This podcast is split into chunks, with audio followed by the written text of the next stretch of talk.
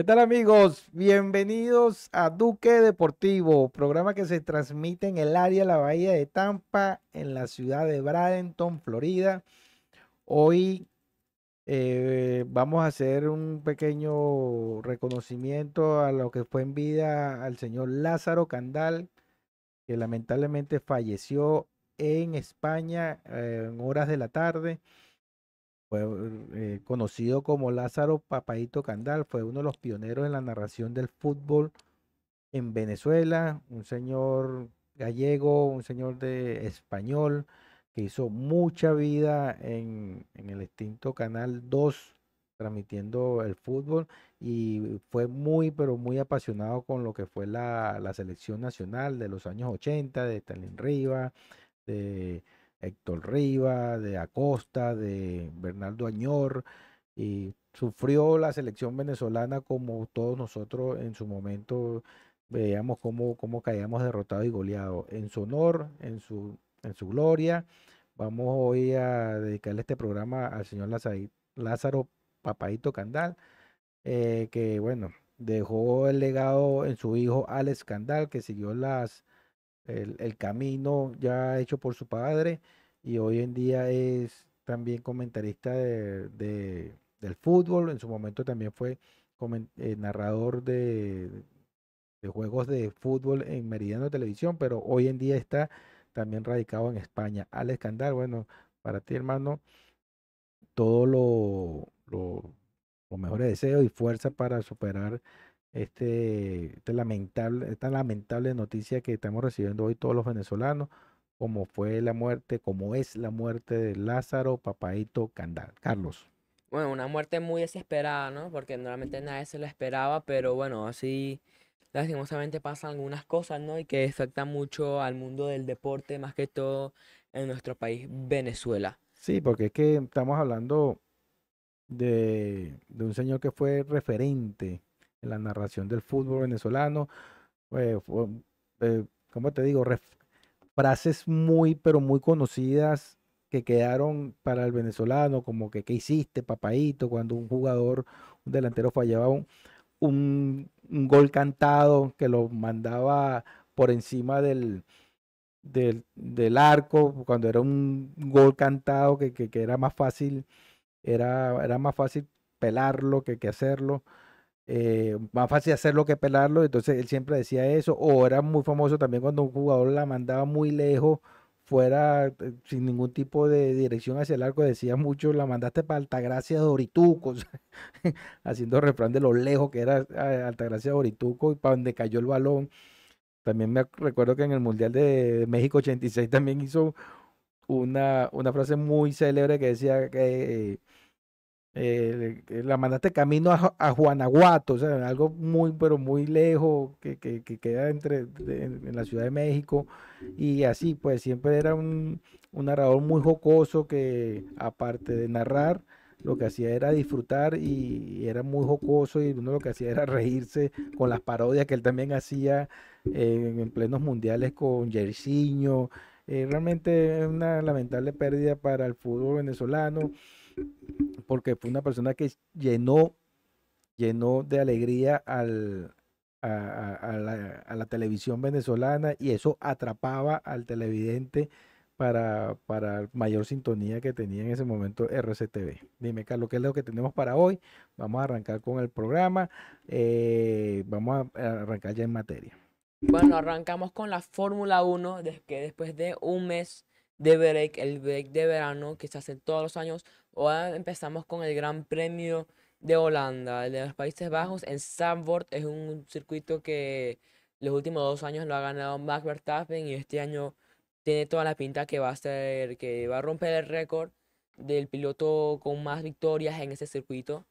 que va, ya va a tener seis victorias en ese circuito, que es bastante para la edad que tiene Verstappen, ya que tiene 24 años. Entonces, ganar seis veces en un circuito que tiene tiempo, porque recordemos que este circuito volvió creo que en el 2020. Eh, más que todo la edad que tiene eh, Max Verstappen, yo creo que es de admirar lo que está haciendo Max Verstappen y lo que va a seguir haciendo porque no tiene pinta de que vaya a parar. Eh, para este fin de semana tiene esperado lluvia, tanto para el sábado y el domingo tenemos un 80% de lluvia, entonces vamos a tener un circuito de Países Bajos, una carrera de Países Bajos bastante entretenida.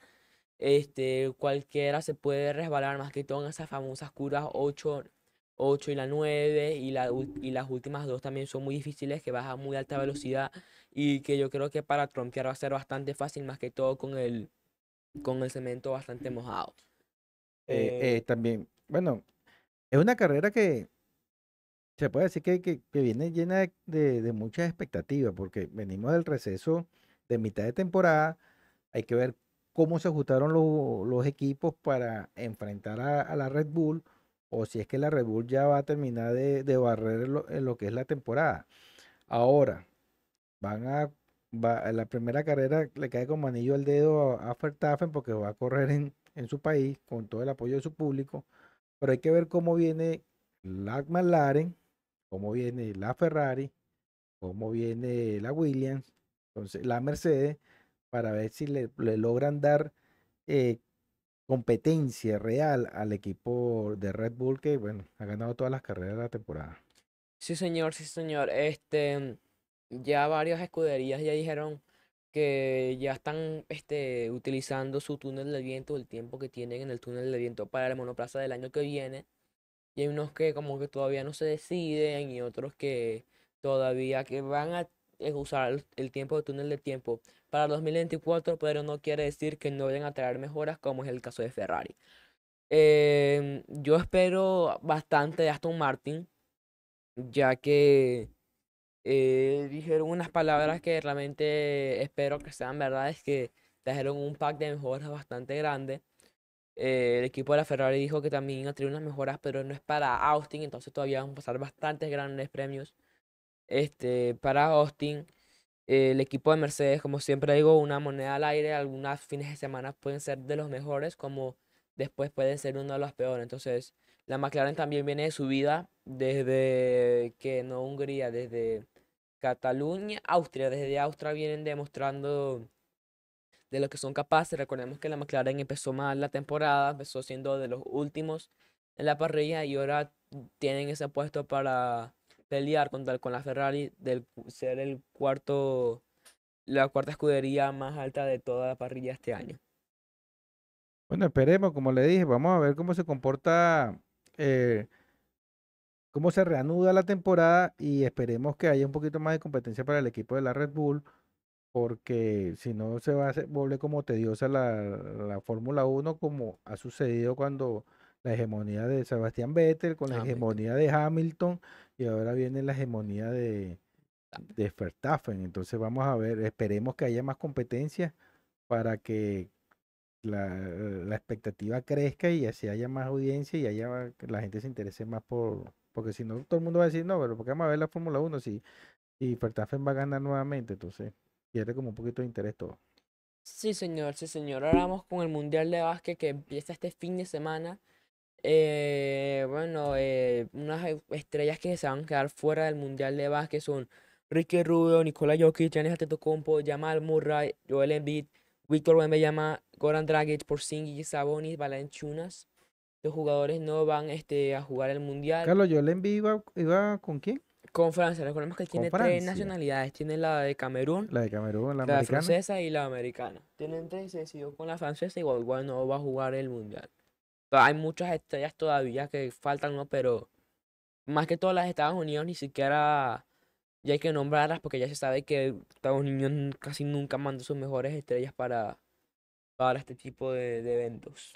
Sí, exacto. Ellos ellos están jugando, todos los jugadores de Estados Unidos son NBA, no son las máximas estrellas de, la liga, pero sin embargo todos los jugadores están al nivel de NBA. Entonces, mi pronóstico fue que el, equipo de los Estados Unidos va a ser el campeón de, del Mundial. Carlos, ¿tú cuál va a ser tu pronóstico para ratificarlo?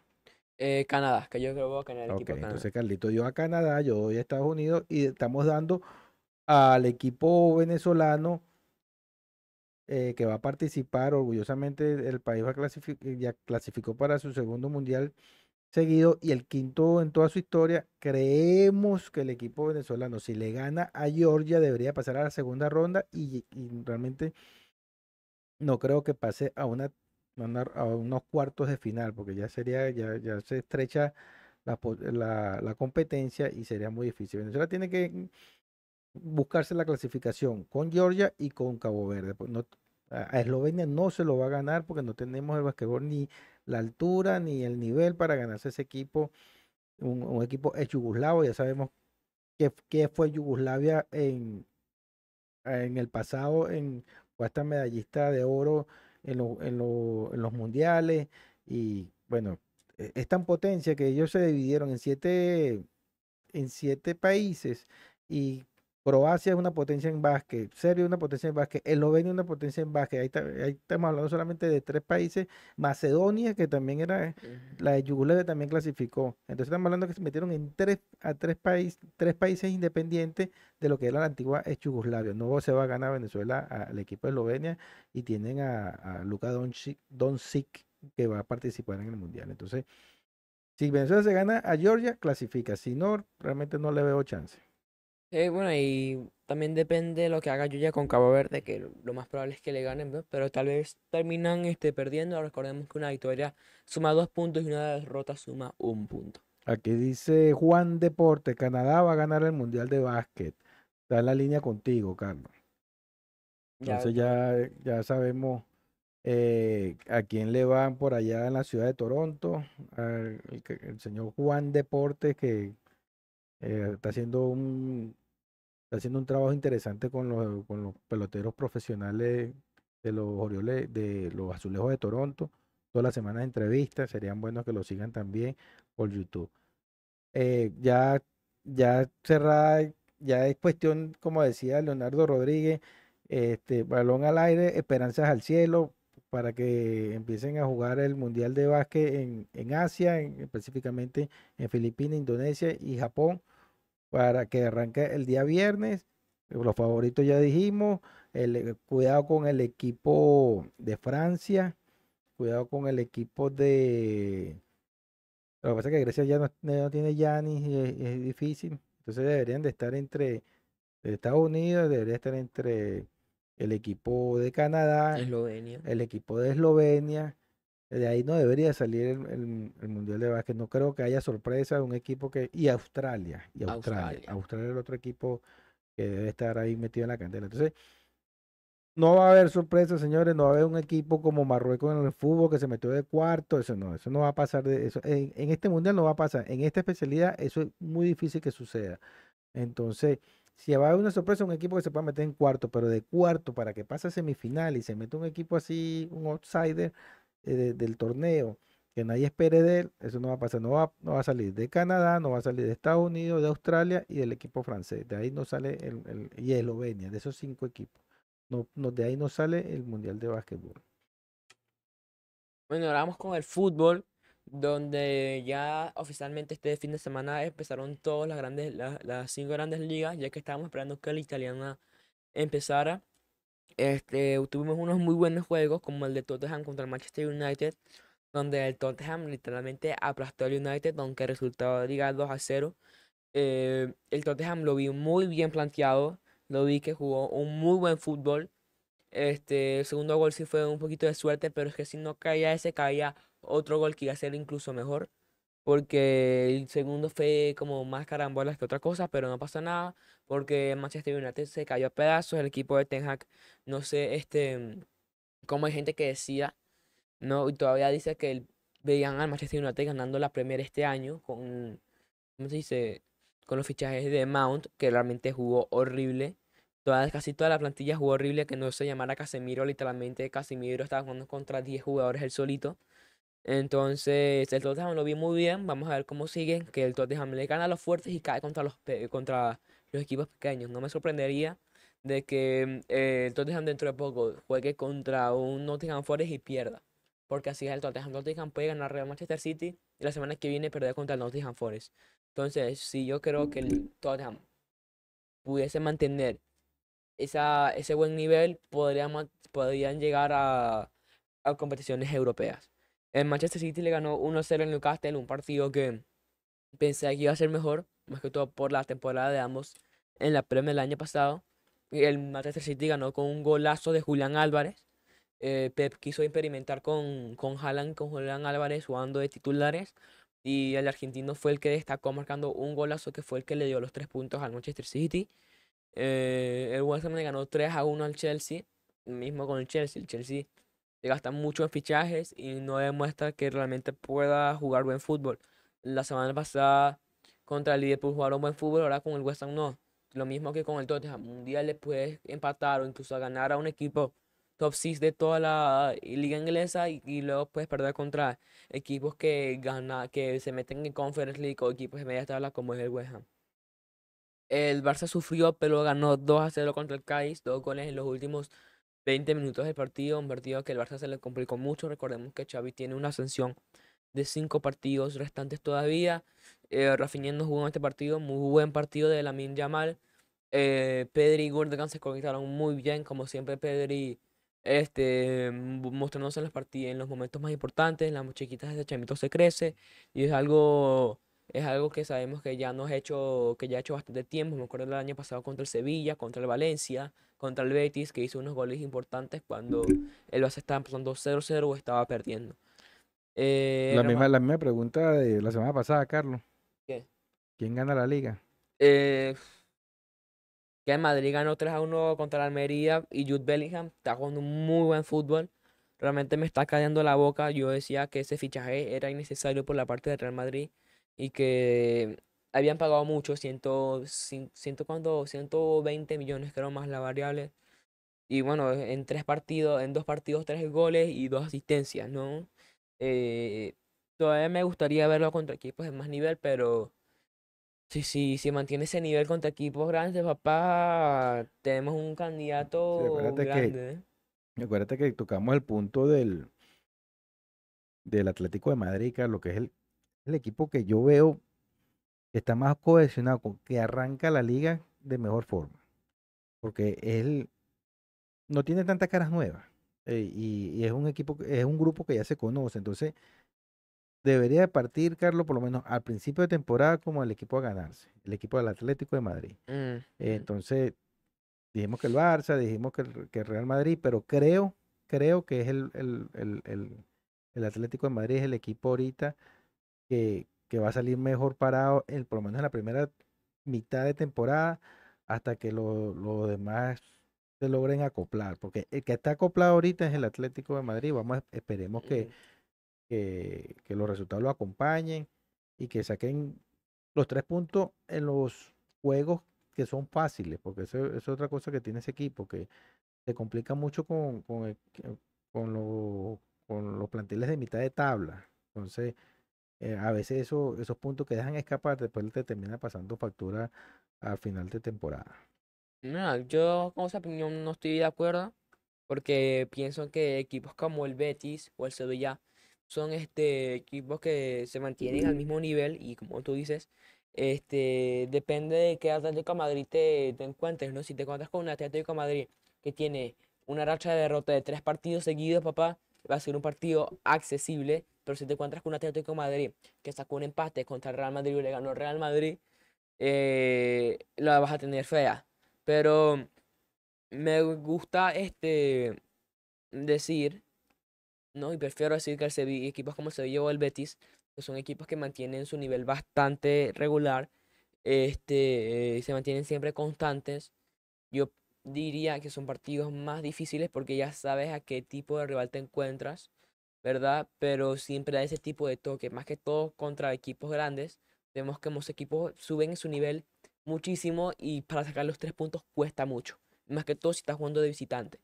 Eh, el Atlético Madrid que viene a empatar justamente contra el Real Betis, entonces yo creo que el Barça va a ganar la liga, pero la liga estar mucho, pero mucho más apretada que el año pasado. y veo al Atlético Madrid cayendo cuarto. No veo al Atlético Madrid tan fuerte como el año pasado, que creo que terminó segundo, o si quedó, si quedó tercero fue como por un punto. Pero más que todo porque el Madrid luego empezó a bajar, ¿no? Porque ya habían dado la, la liga por perdido, pusieron a poner los suplentes y lo mismo que el Barça. Pero mientras que el Atlético de Madrid estaba viendo para ver si podía quedar segundo, entonces como que mientras el Atlético de Madrid estaba yendo todo o nada por el segundo puesto, el Madrid estaba tirando, dándole minutos a la gente que es- casi siempre estaban en el banquillo. Aquí hay una pregunta para ti, Carlos. Tú que eres conocedor y especialista en el fútbol. ¿Qué opinan de los contratos en Arabia Saudita de jugadores que están en su prime, es decir, en su momento? Esa pregunta la formula Juan Deportes. Mm, eh, buena pregunta, muy buena pregunta por parte de Juan Deporte. Mm, Ya yo he dado mis opiniones sobre la, este, la Liga de Arabia Saudí, que yo creo que va a ser lo, va a ser lo mismo que le pasó a la Liga China en su momento, que se llevan a muchas estrellas que estaban ya fuera de sus años prime. Y en cinco años la liga empezó así, luego empezó a bajar feo, feo, feo y feo. Lo que tiene Arabia Saudita, ¿no? En diferencia de China, es que Cristiano Ronaldo está jugando su liga. Y Cristiano Ronaldo es Cristiano Ronaldo. Este, ¿qué quiero decir con esto? Que Cristiano Ronaldo tiene un impacto muy fuerte. Y mientras Cristiano Ronaldo se une a la, la- la Liga Saudí, muchos jugadores quieren jugar con o contra él. ¿no? Y mientras están recibiendo una cantidad de dinero inmensa. Por ejemplo, caso de Neymar. Neymar está fuera de su mejor momento porque Neymar, últimos años con el PSG, muchas lesiones, ¿no? Se iba a, bailar en Brasil con su, con su prima, con su hermana, y estaba más concentrado en fuera del campo que dentro del campo. Eh, lo que del contrato de Neymar es una locura, lo- los, bo- los, los bonos que tienen en su contrato son una locura y todo. Pero es que yo creo que están matando al fútbol, porque se están llevando jugadores top, no jugadores que son muy buenos, que rinden muy bien en Europa, para una liga, papá, que veas lo que le pasa es una liga chiquita. Porque si tú te pones a jugar esos equipos, papá, contra los equipos de Europa, la mayoría de los equipos de Europa le van a ganar, a menos que sean el Al-Nassr o el Al-Hilal, que son los únicos dos equipos que son buenos en la Liga Saudí. Lo que va a pasar en esa liga, gente, es que la diferencia entre el primero y el segundo al quinto va a ser una diferencia como de 40 puntos, porque solamente hay tres equipos que sacan el dinero. Entonces, no veo que hay como eh, la misma este, igualdad financiera y eso va a, ser- va a afectar mucho a los equipos chiquitos. Entonces, eso es lo que yo pienso, que la liga está muy dispareja ahorita, incluso el equipo que se fue Benzema, creo que es la liga, este, no puede fichar como por cinco años, o el Al-Nassr el mismo, porque como que pasaron el límite financiero o algo así. El no- tope, el tope el financiero tope de la liga. financiero y no, y no pueden fichar como los próximos cinco años. Pero que fue una locura, Carlos. 200 millones de euros por, por una temporada para un jugador, por favor. O sea, están matando al equipo. Ellos mismos mataron al equipo. No, y es algo ridículo, ¿sabes? Porque estás quitando jugadores tops eh, de Europa para llevárselo en una, una liga que, vamos a ser sinceros, ¿quién va a ver esa liga en, su, en, su- en sus fines de semana? Claro, Carlito, pero también, eh, ¿qué jugador le dice que no un contrato de esa manera? Si en Europa no te lo vas a ganar.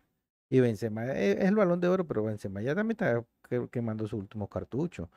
Ya él está de retiro, entonces le salen un contrato de 200 millones por año por dos años, ¿sabes? 400 millones de euros por dos años, va a decir que no. Sí, dámelo para acá, no importa allí.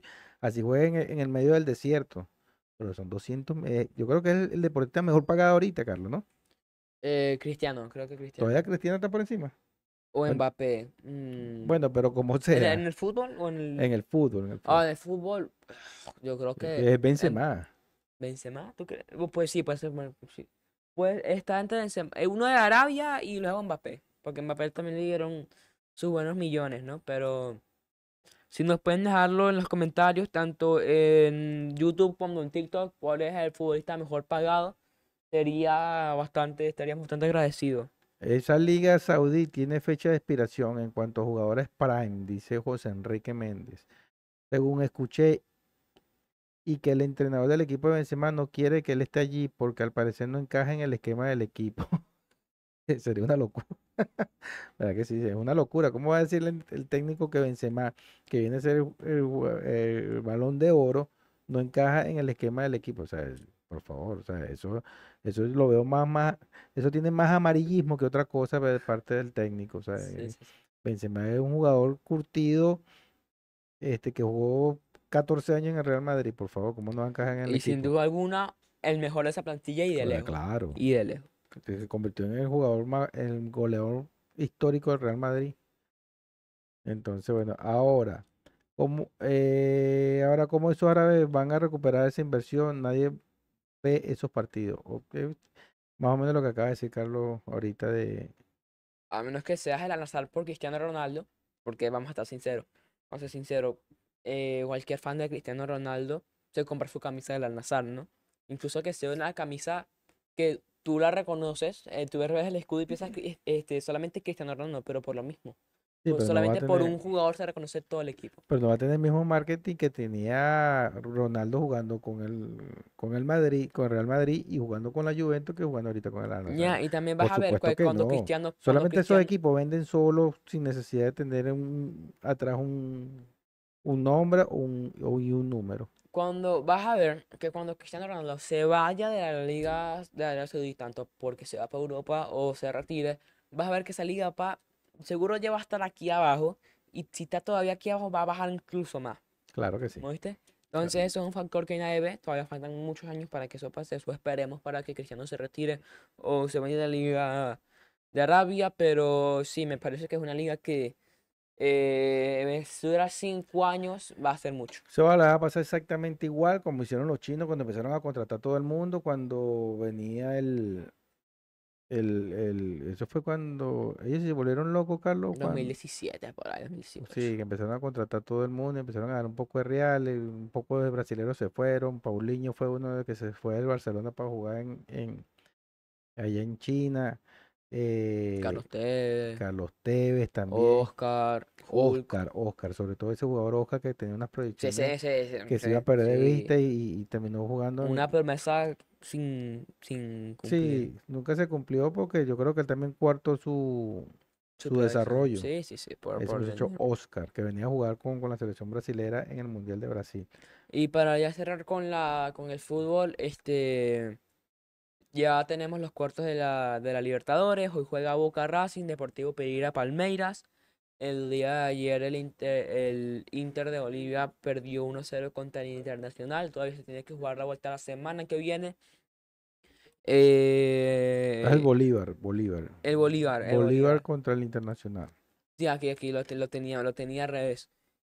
Y qué más aquí. Y bueno, y el Inter Miami gana la Leagues Cup de la mano de Leo Messi en penales después que los penales fueran tan largos que los porteros fueron los que tuvieron que decidir y fue el portero del Nashville que falló su penalti.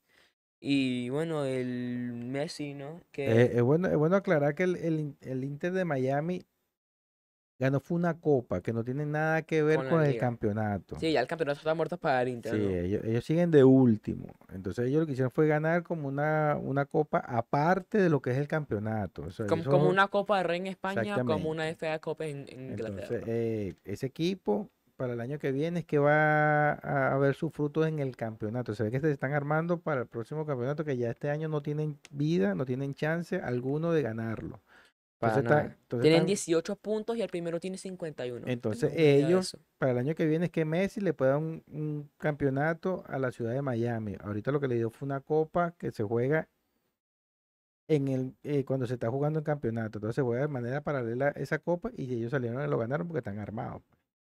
Entonces, porque si alguien me dijo, pero ¿cómo es eso? Si ese equipo está de último, ¿cómo que va, cómo que quedó campeón? No, quedó campeón fue de una copa que es la, la League Cup que se celebra aquí en, entre varios equipos y inclusive unos de México, ¿no, Carlos? También Sí, en algunos equipos de México. participan algunos equipos de México, entonces ellos después que contrataron a Messi, contrataron a, a, a Sergio Busquets, eh, contrataron a, al lateral, Carlos, Jordi Alba.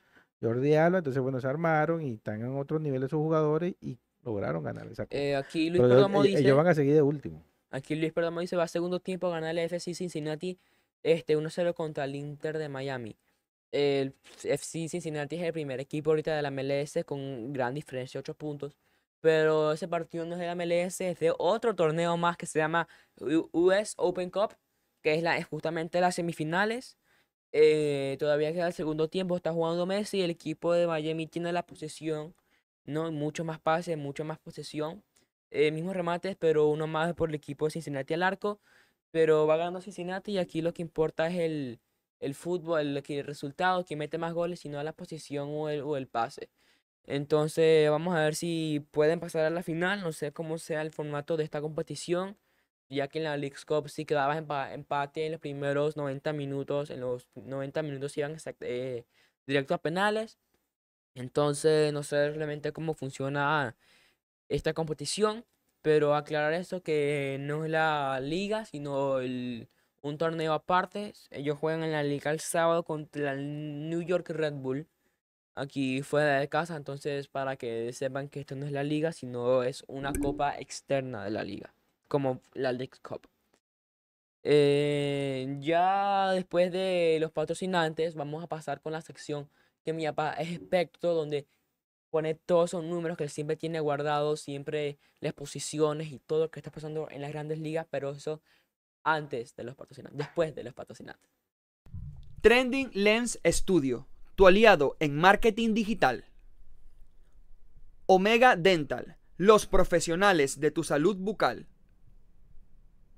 Big Spa, tu estética número uno y de confianza. Hungry Street, lo mejor en comida rápida latina. Para ti creyente, Botánica Virgen de la Caridad del Cobre. Papá, cuéntame todos esos números, toda esa data que tú tienes ahí guardada en esa iPad sobre las grandes ligas. Bueno, mira, las grandes ligas nuevamente siguen igualitas como, como teníamos, como, como la semana pasada. La- no, no ha cambiado para nada lo que ha sido la, la posición de los equipos. Hemos, ta- estamos más o menos iguales. Seguimos eh, con los equipos que para mí ya están clasificados en la, en la, Liga Americana, como son Baltimore, Texas, Minnesota, Tampa Bay y Houston. Esos equipos están clasificados. Esos equipos, señores, tengan por seguro que no hay manera que salgan de la, de- del playoff. Baltimore, Texas.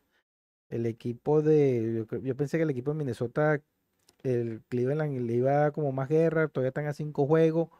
Pueden todavía agarrarlo. Queda una semana, queda todavía un mes de temporada.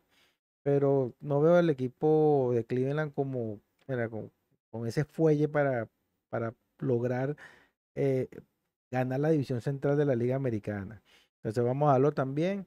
El equipo de Tampa y el equipo de Houston fijos, están fijos allí. Eh, queda un solo puesto por definir y es entre los Azulejos de Toronto y el equipo de los Marineros de Seattle, que ahorita es el que comodín, los Marineros de Seattle. Han ganado nueve juegos seguidos. eh, eh, es el equipo que está más caliente ahorita en la liga en comparación con el equipo de los Yankees de Nueva York, que es el equipo más frío, porque han perdido nueve en forma consecutiva. Imagínense ustedes, aquí hace dos semanas, hace tres semanas más o menos, dijimos que el equipo no iba para el baile, que ese equipo no clasificaba. Eh, el equipo de los Bravos de Atlanta la semana pasada fueron a Nueva York y prácticamente fueron un huracán, eh, causando destrozos. Le metieron tres juegos de cuatro al equipo de los Mets y al, equipo de los Yankees lo barrieron. Hicieron en Nueva York, van a estar pensando en el equipo de los Bravos de Atlanta, por, pero por mucho tiempo, porque maltrataron a todo el mundo. Entonces, eh, esos equipos deberían de estar clasificados. Estuve viendo una estadística ahorita, antes de empezar el programa, que viendo bien cómo se va a comportar todo la, cómo, qué es lo que queda para, para el próximo mes de, temporada. El equipo de Seattle está ahorita, como le dije, está de- en el último comodín. Pero viendo el calendario, es el equipo que la tiene más difícil.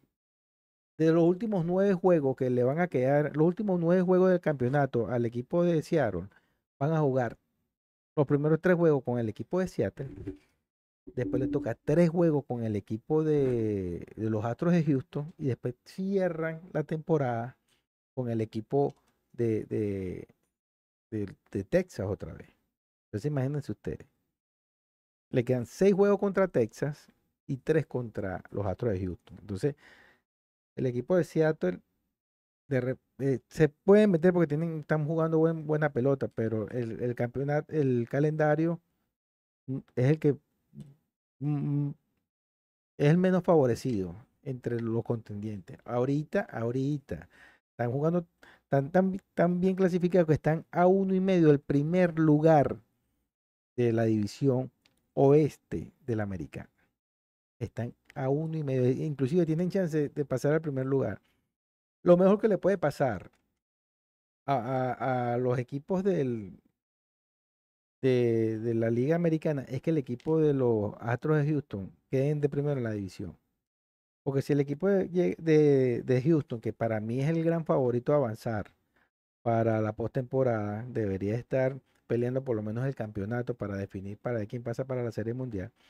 Si ellos llegan de, si ellos, si ahorita clasificaran tal cual como están y el equipo de Houston clasificando de quinto lugar con el quinto mejor récord, ellos jugarían contra el equipo de Tampa Bay y después se enfrentarían, el ganador ahí se enfrentaría con el equipo de Baltimore, que es el que tiene el mejor récord de la liga.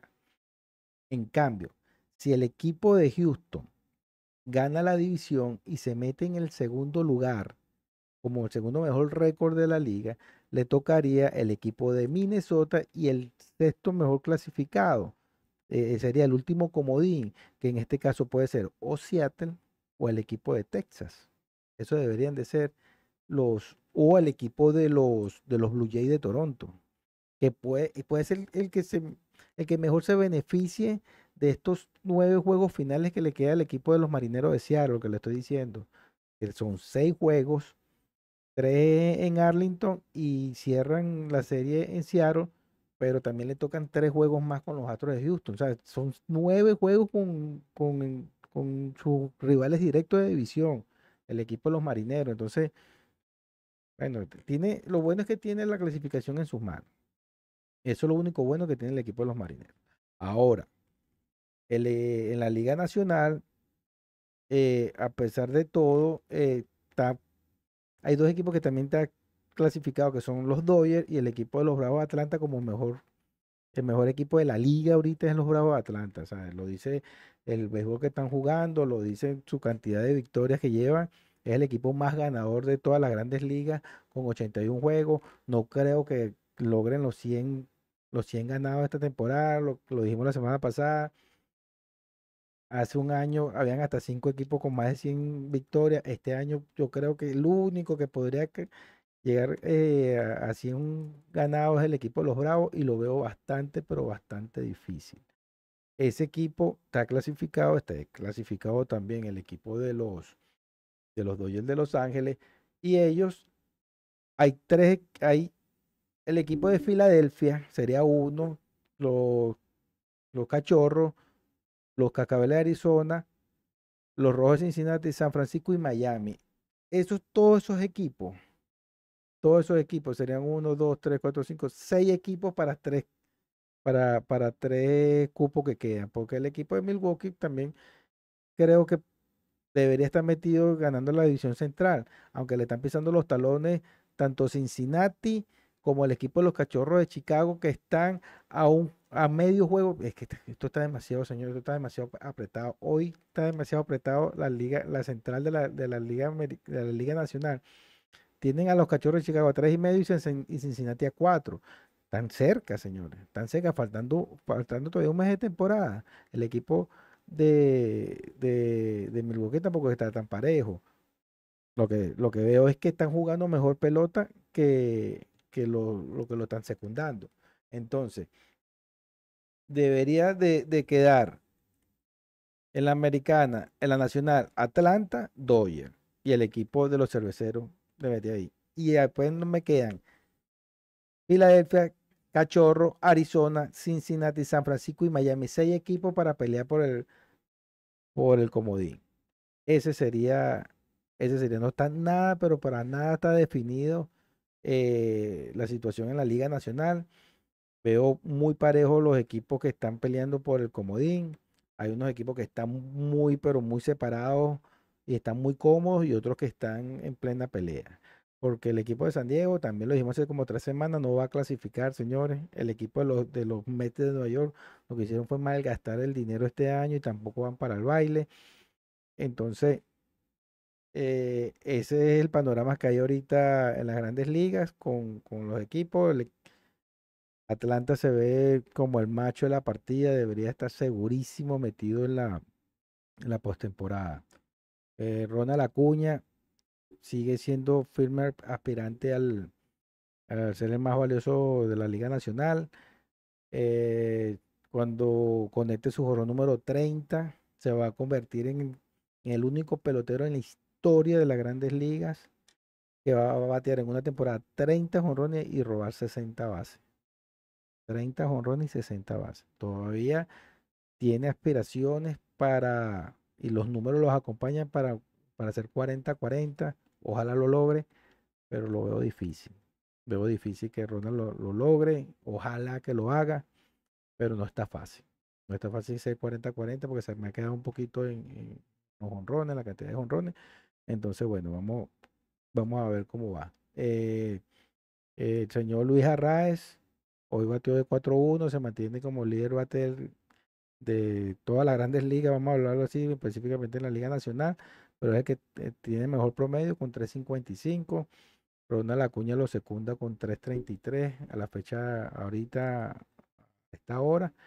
Eh, todavía creo que está cómodo Luis Arraez, aunque ha venido bajando, eh, no ha bateado tan consistente como, como lo hizo en toda la temporada. Creo que le está pegando un poquito de cansancio, pero 23 puntos todavía le da cierta holgura para que, para que sea el campeón bate de este año como lo fue el año pasado. Dice aquí mismo una nota que tengo aquí. Nunca en todo el 2023 fue tan corta la diferencia entre Acuña y Arrae. Y estamos hablando de 23 puntos. 23 puntos para mí todavía es, es una ventaja considerable, faltando un mes y hablando de la calidad de bate que es el señor eh, Luis Arraez.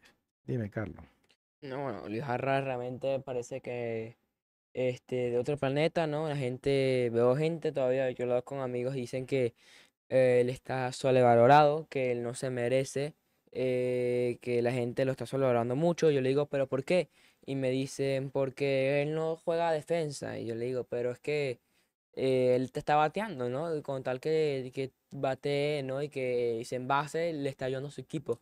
Y ellos me dicen, no, pero no hace honrones, ¿no? Y yo le digo, bueno, pero si se está metiendo en base no quiere, o sea, él no hace carreras porque sus compañeros no están haciendo este, el trabajo suficiente para meterlo a él, a él en base, o me equivoco. No, pero es que precisamente él está cumpliendo con su función. Por él, eso es lo que yo él le es el que digo. tiene el mejor porcentaje de envasados en toda la liga. Es el, es el, el jugador que más hit ha, conectado en todas las grandes ligas. Él está cumpliendo con su función. El tercero y el cuarto bate que no impulsan carrera es otra cosa. Pero Luis Arraez, con el porcentaje que tiene, con el promedio que tiene y con la cantidad de hits que ha metido, que nadie lo ha superado, no es culpa de él. Aquí Luis Perdomo está hablando algo, está diciendo un comentario eh, y saludos para él. Acuña debería ser el más valioso. Tiene a Friedman, Olson y Mookie Betts ahí mismo. Pero creo que ahorita, Acuña eh, es el máximo aspirante al, al, título. Luis Arraez es campeón bate y Acuña más valioso. Así va a ser si se mantienen sanos, lo dice el señor Richard Rondón y saludos de allá de la Victoria hasta Baragua. Luis Perdomo ah, hace aquí un comentario que es interesante. Salió lesionado Otani. Ojalá que no sea nada grave. Vamos a ver qué, qué pasó con, con Otani, que no, no teníamos esa información de que había salido hoy lesionado en el juego de hoy. Bueno, una baja importante, ¿no? Porque aunque Los Ángeles Claro. todavía no están, no, Los Ángeles no están en la card, no va para no el baile. Pero igual todavía, bich- Lo- y, Lo retuvieron y no, no le sirvió de nada porque el equipo tampoco va a clasificar. necesitan traer refuerzos, papá. Si no traen refuerzos no pueden hacer nada. Sí, es correcto. Es correcto. Bueno, ¿pasamos al personaje del día o, o quieres decir algo antes, papá? No, vamos, vamos, vamos a, a pasar directamente con el personaje del día. Carlito, preséntalo, por favor. Eh, ya es la segunda vez que es nuestro personaje del día en el programa. Ya como dijimos la semana pasada, este programa, esta sección de los programas lo estamos trayendo de vuelta. Es un, una sección que la empezamos en los primeros programas y luego la dejamos a un lado. Pero vuelven los muñequitos. Si vieron videos hace ya un año, saben de que estábamos hablando, de los Funko Pops. Eh, en este caso, si lo puedes reconocer desde ahorita, sería espectacular y te mereces un aplauso de parte de los Duques. Y si no, es eh, José Altuve, el segunda base o shortstop. No, segunda Segunda base. base de los Astros de Houston. También jugó con la selección venezolana en el Clásico Mundial. Tuvimos la oportunidad de verlo jugar contra Puerto Rico. Eh, jugador muy completo, ¿no? Eh, un jugador muy bueno, futuro Hall of Famer. Sí, sin duda alguna, ¿no? Claro. Sin duda Está haciendo carrera, está haciendo carrera para eso. Bueno, y esperemos que, que, que llegue. Para la gente de TikTok, si no saben, síganos también en TikTok.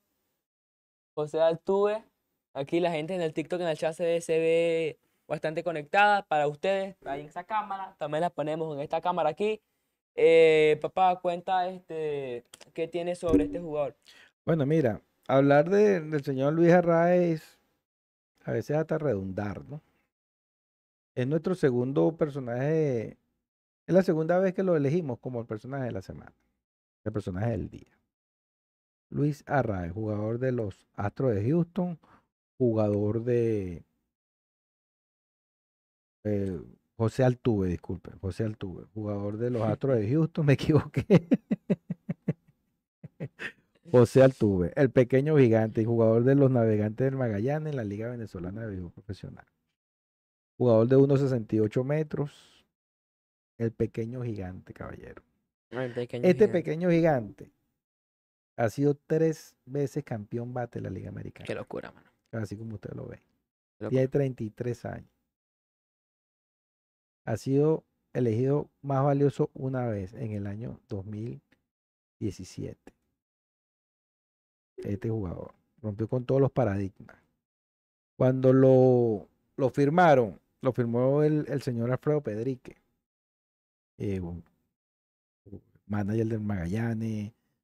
Fue el segundo manager venezolano en, en las grandes ligas, para que sepa, con los Caracabeles de Arizona.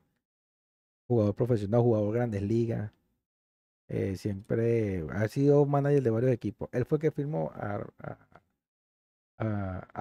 para el béisbol profesional y, y en ese momento él jugaba, él era coach, era parte del staff de los Astros de Houston y él lo firma para esa organización por 10 mil dólares le dieron.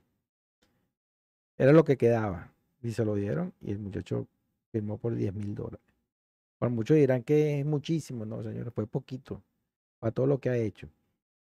Dice que él, él, una de las anécdotas de él, que era tan pequeñito, que una vez él fue al José Bernardo Pérez de Valencia, a que el equipo de Magallanes, bueno, iba a jugar ese día. Saluda a Jorgi Cordero, que está con nosotros hoy acompañándonos. Se está riendo ahorita con nosotros, Jorgi. Gracias por estar aquí. Eh, él llega, bueno, él llega pues con su pereto, con su, con su, con su Bolso. bolso de béisbol y, y ahí viene el, el, el vigilante, le dice que para dónde iba, y dice, no, mira que yo soy jugador, yo soy jugador del Magallanes, ¿sabes? Ese era su primer año, era los primeros, los primeros juegos de- del muchacho. Unos 68, caballero, estamos hablando de una persona pequeña.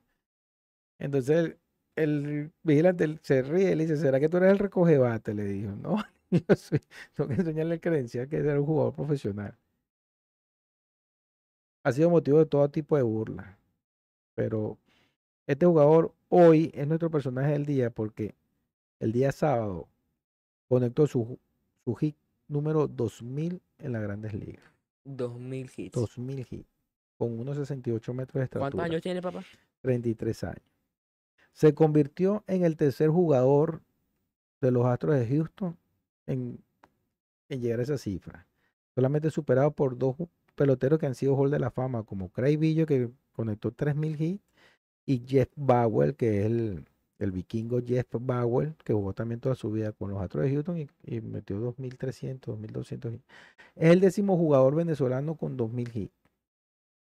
Solamente Miguel Cabrera, que ya lleva 3.000 seguros Hall de la Fama, su última temporada de Miguel, Omar Vizquel 2.877, Luis Aparicio Hall de la Fama 2672, 77, disculpe, Bo Abreu del Come Dulce 2470, el gato Andrés Galarraga 2333, David Concesión 2326, el Rey David, Maglio Ordóñez, campeón bate también de la Liga Americana en su momento, 2156, Víctor Martínez 2153, el mejor ambidiestro que ha tenido Venezuela en toda la historia de las grandes ligas, Víctor Martínez, el señor Elvis Andrews que lo, que lo logró también esta temporada y José Altuve que lo acaba de lograr.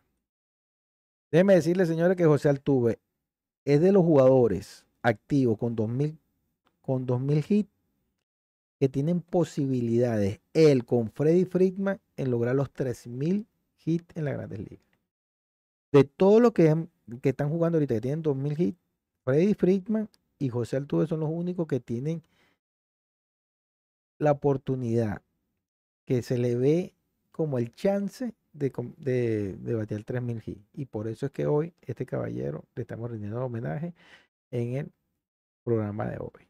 En su en- en- en- que es el personaje del día. Su segunda aparición. en Él- esta temporada. es- yo creo que es el único que ha repetido. O yo creo que Luis Arraez el año pasado lo repitió. Como que sí. Mm, no, Entonces, Verstappen creo que repitió, fue Ah, sí. Verstappen. hemos repetido poco, poco jugadores. Y ho- hoy lo estamos haciendo con José Altuve. Papá, ¿quién fue nuestro primer personaje del día? Kemba Walker. Kemba Walker, sí señor, fue Kemba Walker, Kemba Walker. el fue que era base de, de los Celtics. de los Celtics.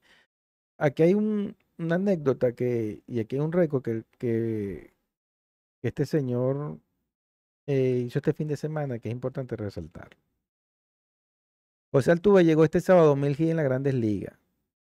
Y con eso rompió un récord de las grandes ligas que pertenecía a Willie Mays. Señores, Willie Mays está considerado el mejor pelotero de toda la historia en las grandes O ligas. sea, no es un don nadie. O sea, estamos hablando de Willie Mays, que estamos hablando del mejor pelotero que ha existido en las grandes ligas. Willie Mays.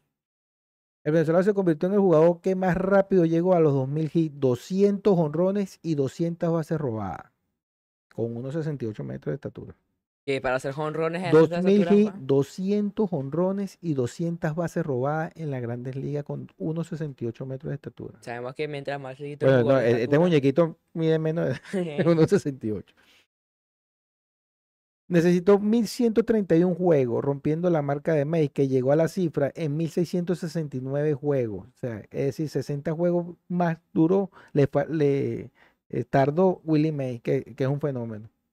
Este señor, este señor va a ser Hall de la Fama, señor. No tengan, mira, espero que no tengan la menor duda de que después de Miguel Cabrera va a entrar José Altuve.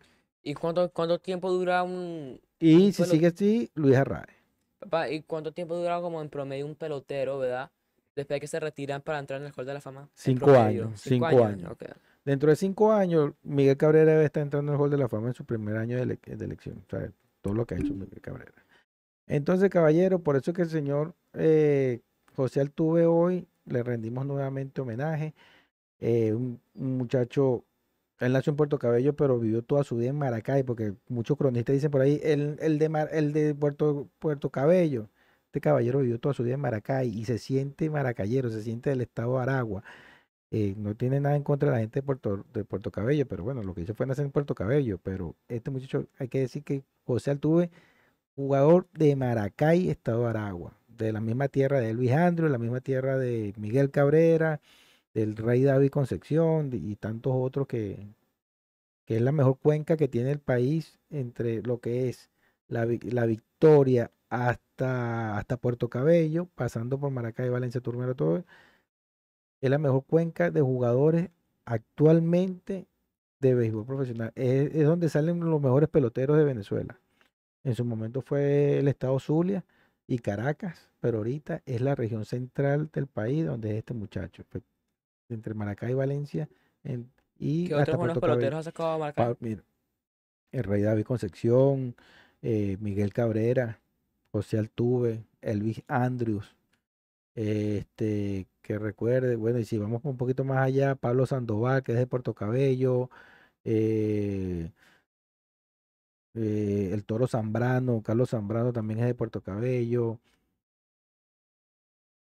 Muchos jugadores de, esa, de, de- por allí. Las últimas tres semanas el señor Johnny Enrique por aquí, las últimas tres semanas han exponenciado la buena campaña que está teniendo Olson y con un formato desafiante hacia Ronald Acuña.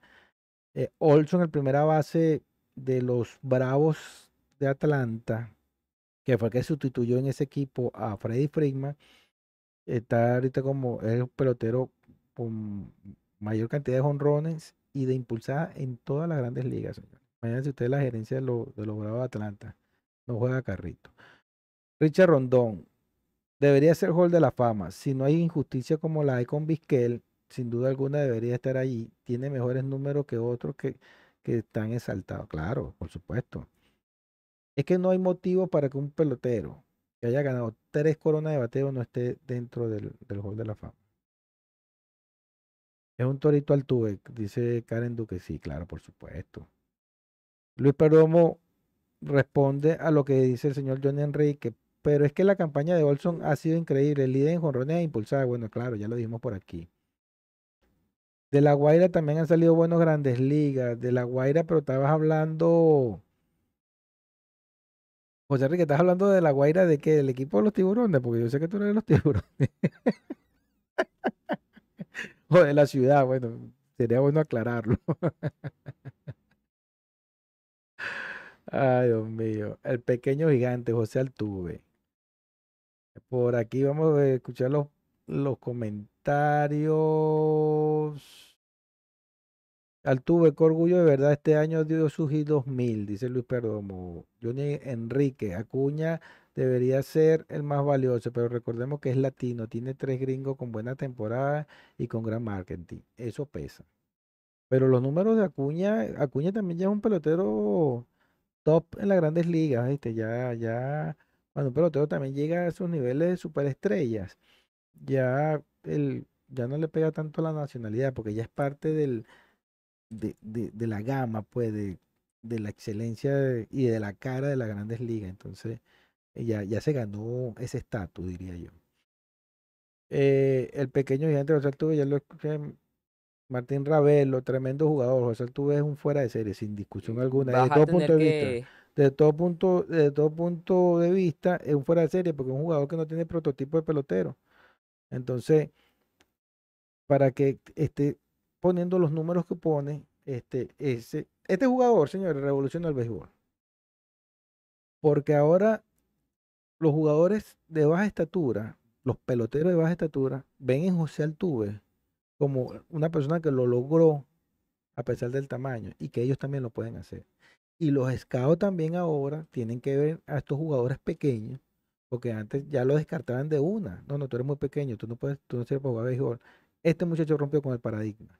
Entonces, es una gran influencia que para, para el béisbol y para los scouts y para los peloteros, eh, como le dije, que, que no tienen un 80, 1,90 metros de estatura, ellos sí tienen la posibilidad de, triunfar en el béisbol organizado. Entonces, por eso que yo le digo, en lo que está, el legado de José Altuve va a quedar eh, eh, y va a quedar como ejemplo de que no te puedes achicopalar solamente porque eres un pelotero pequeño, sino que si él lo hizo, yo también lo puedo hacer, dirían más de uno. Eh, Jorge Cordero, el loco le mete, dice por aquí, sí, estamos hablando de Altuve. Mi compadre José Enrique se refiere al equipo y al estado, tiburones para encima. Bueno, vamos a dejar los comentarios de la pelota local, la pelota rentada venezolana, para el mes de octubre. Cuerda de sardinitas, porque estamos hablando, estamos hablando de, del béisbol de las grandes ligas, ¿vale? Coño, a, a los, guay- los guairistas no se le puede dar un dedito, porque no, ya empiezan a hablar del equipo.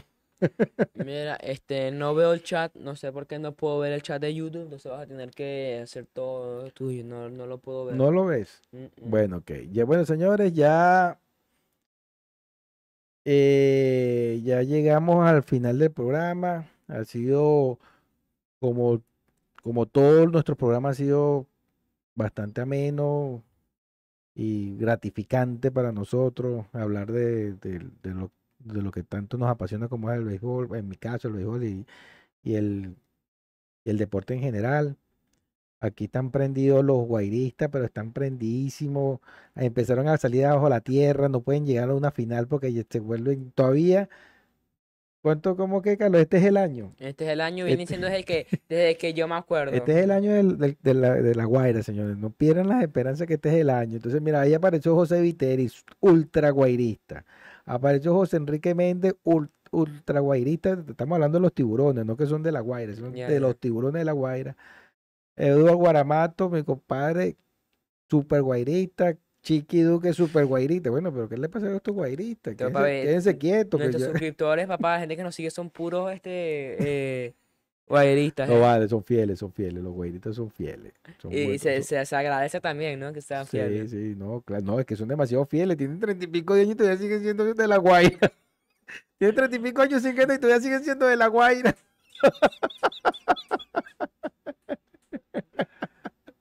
No se vayan, no se vayan a retirar del, del, del- del- del programa ni, ni del canal, por favor. Eso fue un chiste. No fue, no fue un poquito agradable, pero pues, es la realidad. A- agradable para nosotros, no para ellos. eh. El Magallanes apareció por ahí uno, una, Criseli Que no Rodríguez. puedo ver el chat, mano. Qué raya tengo. Bueno, señores, vamos ya, eh, vamos a despedirnos del programa. Eh, como siempre, agradeciéndole a todos los que estuvieron presentes con nosotros, Juan Deporte, José Viteri, eh, Carlos Duque, Omar Méndez, eh, el señor Sarasota Florida es Orlando, ¿no? Eh, Rolando. Rolando Leiva, Rolando Leiva, amigo mío personal. Tenía tiempo que no se conectaba. Kimo, de allá La Victoria, Laíta, Eliana Ventura, eh, Jorgi Cordero, que hizo acto de presencia hoy. Jorgi, agradecido por tu presencia hoy, hermano. Eh, bienvenido al programa, bienvenido a los estudios. ¿Cómo Esta se llama tu, tu, tu Esta canal? casa tan abierta para siempre. Él tiene, un él tiene canal en YouTube que se llama ¿De qué vamos a hablar? Se transmite, cu- cu- cu- ¿cuáles son los días? que- Son Ah, videos. son videos que él lanza a la red de YouTube. Estuvo por aquí hoy compartiendo con nosotros sus experiencias. Bienvenido, estamos cuando quieras venir. La casa de Trending Lane Studios están abiertos, ¿ok? ¿De qué vamos a hablar? Es el programa de Jorgis Jorgis Cordero, de allá de Cabimas, Estado Zulia. No de, no de Maracaibo, de Cabimas, de la costa oriental del lago, dice él. Es cabimero de pura cepa. Arbeni Mendoza, eh, Richard Rondón, gracias por los comentarios, Richard. Fernando Colina, saludos, hermano. Eduardo Guaramato, mi tía Araceli Fuente, bendiciones, tía. Ricardo Rodríguez, allá en la ciudad de Houston, Texas. Gracias, hermano, por estar pendiente. Martín Ravelo, amigo mío personal de allá de la ciudad de Los Teques, capital del estado Miranda. José Enrique Méndez Duque, Rally North Carolina. Pendiente, Luis Perdomo, de aquí de, de la ciudad de Bradenton. Marvin Duque, saludos hermana, Francisco Duque, mi tío Cheo, bendiciones tío. Su equipo está de primero, el equipo de los, de los Orioles de Baltimore. Y su equipo de los, de- ese es otro guairista más que, que- no, no y no lo que hizo fue mandar bendiciones, pero no, no dijo más nada de su equipo. Uno de los primeros guairistas que yo conocí en mi vida. Johnny Enríquez. Saludos, señor Johnny. José Viteri, Johnny Enrique, por aquí los magallaneros están, los magallaneros y los equipos y los guairistas están ya haciendo bulla para la temporada que empieza en el mes de octubre. Bueno, ya, está bien, están calentando motores, así es. Es la guaira, dice por aquí Karen Duque. Este es el año, diría yo. Cuídense mucho, muchachos. Gracias por todo. De mi parte me despido. Nos vemos dentro de dos semanas. La semana que viene no vamos a estar en, el aire, sino dentro de dos semanas, ¿ok? Cuídense mucho, caballeros. Bendiciones para todos. La proyección, como dijimos, el béisbol de la Grandes Ligas, los Bravos de Atlanta, los Dodgers, el equipo del área, el- los Mantarrayas de Tampa Bay, que están duros, y el equipo de los Astros de Houston, caballeros, para revalidar el título. Muchísimas gracias a todas las personas que se le conectaron el día de hoy, que le dieron like al video, compartieron con sus amigos. Eh, a José Altuve por estar en nuestro programa por segunda vez en la historia. Eh, si no nos equivocamos, el segundo, la segunda persona en toda la historia de nuestros programas que repite ser el personaje de la semana. La semana quien vamos a tener otro personaje, no tiene que ser muñequito, sino un personaje que nosotros pensemos que se lo merece. Puede ser tanto por históricamente o actualmente, las cosas que estén pasando recientemente. eh, sin más nada que decir, nos vemos dentro de dos semanas con más contenido deportivo. Cuídense.